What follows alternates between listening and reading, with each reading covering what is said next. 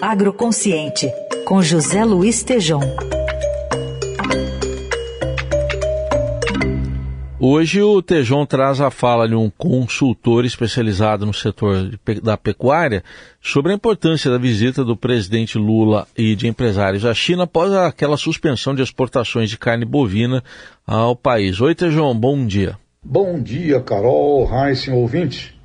Entrevistei Alcides Torres, diretor da Scott Consultoria, sobre a visita do presidente Lula à China e os impactos disso em todo o mercado e negócios da carne bovina. O Brasil é o maior exportador de carne bovina do mundo e o cliente chinês compra cerca de 60% do comércio brasileiro da carne bovina.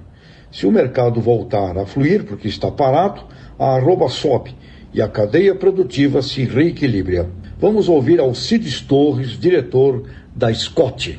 Bom dia, Tejon, e bom dia, ouvintes da Rádio Eldorado por que, que, é importante a visita do presidente da República aos chineses? Porque a China maior parceiro comercial do Brasil e compra 60% da carne bovina exportada pelo Brasil. O Brasil é o maior exportador de carne bovina do mundo. Né? E por que é importante? Porque a exportação para a China foi suspensa. Porque nós tivemos um caso atípico de doença da vaca louca, segundo manda o protocolo. O Brasil auto fez um embargo e as exportações foram suspensas até que os exames dos despojos bovinos foram feitos e revelou que é um caso atípico, que não tem nenhum perigo nem para o rebanho brasileiro e global e nem para o consumo humano. Então é por isso que os pecuaristas estão de olho. E o que aconteceu quando a exportação foi suspensa? Caiu o preço da roupa do boi gordo para o pecuarista, os frigoríficos deixaram de exportar, tiveram que redirecionar aquela carne que estava pronta, e agora, já na segunda quinzena de março, o volume exportado caiu. Então é perda de faturamento, né? perda de mercado.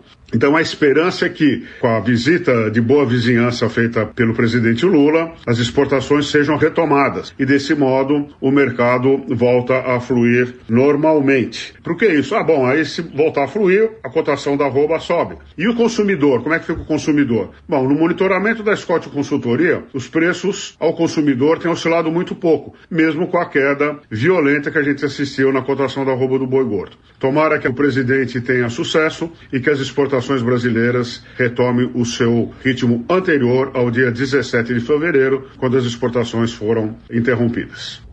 Portanto, interessante que no monitoramento do Alcides, mesmo com a queda do valor da roupa do boi, os preços ao consumidor oscilaram muito pouco. Aproveitando também uma conversa que tive com o embaixador Rubens Barbosa, ao lado de Roberto Rodrigues, ambos consideraram fundamental termos um plano estratégico comercial do Brasil e um especial com a China, o maior mercado do mundo. Que destas comitivas, Heisen, Carol, ouvintes, oficiais e as paralelas à China, possamos desenvolver uma estratégia de relações a longo prazo. Um abraço e até a próxima!